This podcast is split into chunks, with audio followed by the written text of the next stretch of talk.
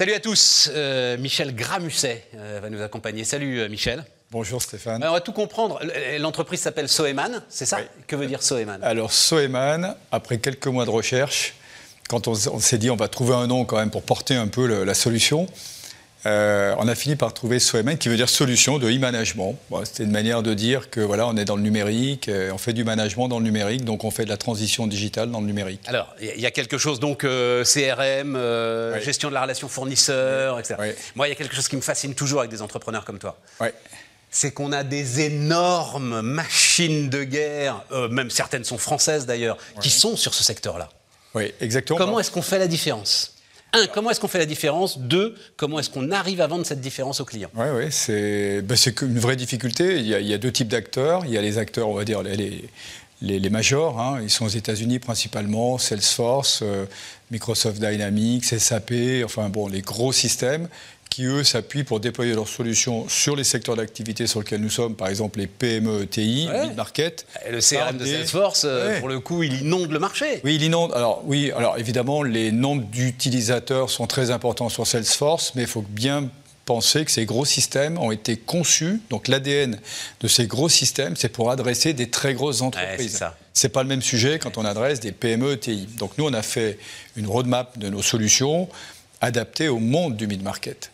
Donc ça crée, si vous voulez, des différences, notamment dans, le process d'intégration, qui doit être aligné sur les bonnes pratiques d'organisation de l'entreprise, euh, qui doivent être euh, adaptées, y compris en délai d'intégration. Parce que la problématique des gros systèmes, c'est que c'est long à intégrer. Et puis, alors, petite anecdote, là, il y a deux jours, et à mon avis, on est exactement euh, dans le truc.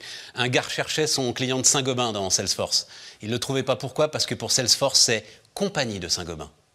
Et ça ne peut pas être autre chose que compagnie de Saint-Gobain. C'est ce genre d'exemple-là, j'imagine, sur lequel toi, tu peux apporter une différence? Alors, on a apporté énormément. Alors, c'est exactement ça. Des Soeman se résume à un moteur de recherche intelligent. Ça veut dire qu'on a supprimé euh, la recherche dans les menus de l'application. On est tout intuitif via un moteur de recherche. Donc, l'idée principale, c'est que 80% des usages de qui que ce soit de l'entreprise, du PDG au commercial, quelqu'un de bureau d'études, des ressources humaines, la production, de la qualité, va pouvoir chercher, trouver, agir. Qu'en fait, un système d'information, c'est un système d'aide à la résolution de problèmes en permanence. Bien sûr. Donc tu cherches, tu trouves, tu agis. Et ça, tu dois pouvoir le faire sans être obligé de naviguer dans des interfaces complexes. Donc nous, on a déjà traité cette problématique de l'interface qui souvent sur des gros systèmes est un petit peu déjà plus fastidieuse, alors que là, c'est totalement intuitif. Après, il y a un autre élément qui m'intéresse, c'est parce que c'est les choix je regarde, alors euh, je parle sous ton contrôle évidemment, hein, donc euh, CRM, euh, gestion de relations fournisseurs, ok, hein, mais à côté de ça, des éléments RH. Hmm. Plateforme de collaboration entre les employés, c'est tout ça dans le même système ou c'est des briques que tu proposes et, et, comment tu as fait tes choix de briques justement? Alors, ça part d'un constat que dans le mid-market, les PME, les ETI, euh, elles ont tout un système de gestion, donc un ERP. Ouais. Typé gestion. L'ADN d'un outil, d'un ERP, c'est la gestion. Absolument. Nous, on est dans le pendant, mais de la collaboration. Et en définitive, pour les grands services de l'entreprise, du système de pilotage, la direction générale, le commerce, la conception, le bureau d'études, la RD, même la production, la qualité, les fournisseurs, les services supports, les RH, ben, ils sont très peu adressés par les solutions de ERP. Donc eux, qu'est-ce qu'ils ont pour travailler? La bureautique, la messagerie, et puis quelques petites applications, ce qui fait que ça multiplie les solutions et les datas sont hétérogènes. Et on en revient à un autre constat, c'est que dans 90% des cas, le dirigeant et tout le, système de pilotage de l'entreprise se retrouve avec des datas qui sont inexploitables. C'est un vrai sujet. Alors, c'est un vrai sujet, c'est un double sujet. Euh, ceux qui réfléchissent à leurs data se retrouvent avec des data inexploitables, mais plus de la moitié, donc euh, enquête récente MEDEF BCG, plus de la moitié des PME, en l'occurrence, ne réfléchissent même pas à des solutions qui leur permettraient d'exploiter leurs données. C'est euh, assez ahurissant, on peut se le dire ensemble quand même, mais je me demande justement où sont les freins auprès de ces chefs d'entreprise. Alors je pense qu'il y a plusieurs freins, parce que les mêmes entreprises dont on parle, sur notre secteur, nous, qu'on connaît bien, hein, ben oui, c'est les PME, les ETI, donc c'est quand même... Toi, c'est tes futurs clients, ça veut dire nos futurs clients, ben oui, mais clairement, bien sûr, ben nous, on a anticipé un petit peu cette transition. Enfin, moi, je venais de l'industrie auparavant, et je vivais cette difficulté d'avoir accès aux données. Donc je me disais bien, si demain tu crées une entreprise, ce sera forcément dans un numérique qui apportera de la valeur au mid-market pour que justement les équipes de pilotage d'entreprise, qui ne sont pas énormes dans les, dans les PME ETI, disposent de toute la capacité de prendre des décisions éclairées parce qu'elles doivent se retourner rapidement. En, plus, en ce moment, euh, on est dans des sujets de retournement incroyables de toutes les pans de l'entreprise. Tout à fait. Et celles qui ont des vrais gisements de, je dirais, de, qui, ont des grosses capacités d'innovation et de retournement, c'est les PME. Donc il faut les décharger de tout ce qui leur fait perdre du temps. Et les data, c'est la perte de temps pour avoir des données qui nous aident à prendre des décisions. C'est dommage de continuer à perdre du temps là-dessus. Donc nous, on gère ces problématiques-là. Et, c'est le paradoxe, parce que j'imagine que le chef d'entreprise que tu appelles, euh, il doit te répondre Mais j'ai pas le temps, monsieur, j'ai pas le temps, j'ai pas que ça à faire. il faut que tu passes la porte pour le convaincre qu'en fait, tu vas lui faire gagner du temps et énormément de temps. En fait, c'est ça. Il faut le, presque le plus dur, c'est de franchir la porte. Ben, voilà. Finalement, ça, on peut l'externaliser, de franchir la porte. Il y a des gens spécialisés qui savent détecter euh, comment dire, des, prises de contact hein, ou des détections d'opportunités, on va dire ça comme ça. Après, nous, une fois qu'on rencontre la personne, on est un peu du même monde, donc ça facilite, on évite de poser des questions, euh, je dirais, inutiles.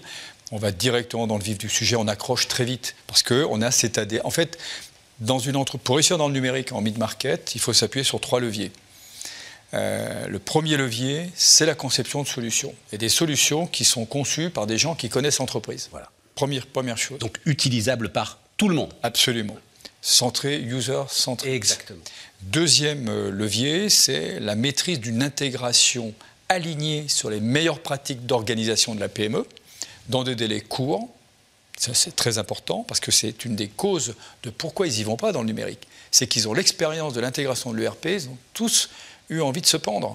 C'est terrible. Ils ont tous des expériences, et moi j'en ai eu. Donc il faut les rassurer sur une intégration le rapide et réussie. Et le pognon quand même aussi. Hein oui, alors ce que coûte. Le... Ah, oui, oui, c'est lié, mais enfin. C'est totalement lié. Puis le troisième levier, très important, et nous on a ces trois leviers, c'est l'accompagnement et la conduite du changement. On ne peut pas mettre du numérique sans s'intéresser aux hommes qui vont l'utiliser, parce que le numérique est au service des hommes, et c'est pas là pour asservir les gens. C'est au service d'eux. Donc voilà, c'est la raison pour laquelle on a construit, nous, modestement, notre modèle économique sur ces trois leviers. Et évidemment, euh, on, apporte cette valeur, cette authenticité euh, auprès des entreprises euh, du mid-market. Non, mais c'est formidable, hein, parce que, alors, il y a de la place, les ambitions, le développement, pour terminer, Michel? Les ambitions, le développement, nous, sur les, les, cycles où on réfléchit, on est sur des paliers de deux ans, hein, des successions de deux ans. Donc dans l'horizon des 24 prochains mois, beaucoup d'innovations pour encore apporter plus de valeur hein, au mid-market, étant nous un acteur de référence en France sur, pour aider la transition numérique des PME ETI, voilà, d'être euh, un des leaders, un des deux trois premiers dans ce domaine-là, euh, pour avoir donc, en étant indépendant, donc avoir quand même une grande capacité d'innovation euh, par cette indépendance. Voilà. Tu es en train de refaire ses gîtes, quoi. On verra. c'est 5 milliards, hein 5 milliards de valo, hein. belle histoire. Ouais, hein. belle histoire. Très belle, histoire. Et voilà, c'est parti de Lyon d'ailleurs. Hein. Bah, bien sûr, c'est parti de Lyon cette blague. Bah, évidemment. voilà. tout le monde sait d'ailleurs. Eh oui. Juste dernière petite question, la brique cyber, cybersécurité. Alors la cybersécurité, qui est l'autre vrai gros sujet là, hein, euh, pour les boîtes. C'est C'est un autre métier ça. Oui, non, bah, alors ça rentre dans la proposition de service et la proposition de valeur. Ouais. Bien sûr, c'est en partie externalisé sur euh, la partie data center qui gère quand même tous ces sujets parce que c'est du SaaS. Ouais. Euh, est une solution SaaS, évidemment, donc on amène cette, cette, cette, cette, capacité de service global. Et au niveau du data center, tout ce qui est sécurisé, donc les données sont en France. Nous, on a évidemment mis des options très fortes aussi sur l'éco-responsabilité de la data. Il faut y penser, on y a pensé nous, il y a une dizaine d'années. Donc nous, on est sur des éco-centers qui permet de délivrer des services dans des conditions, je dirais, euh, très raisonnables sur le plan euh, de l'énergie. Soeman, donc, Michel Gramusset, qui nous accompagnait sur Bismart.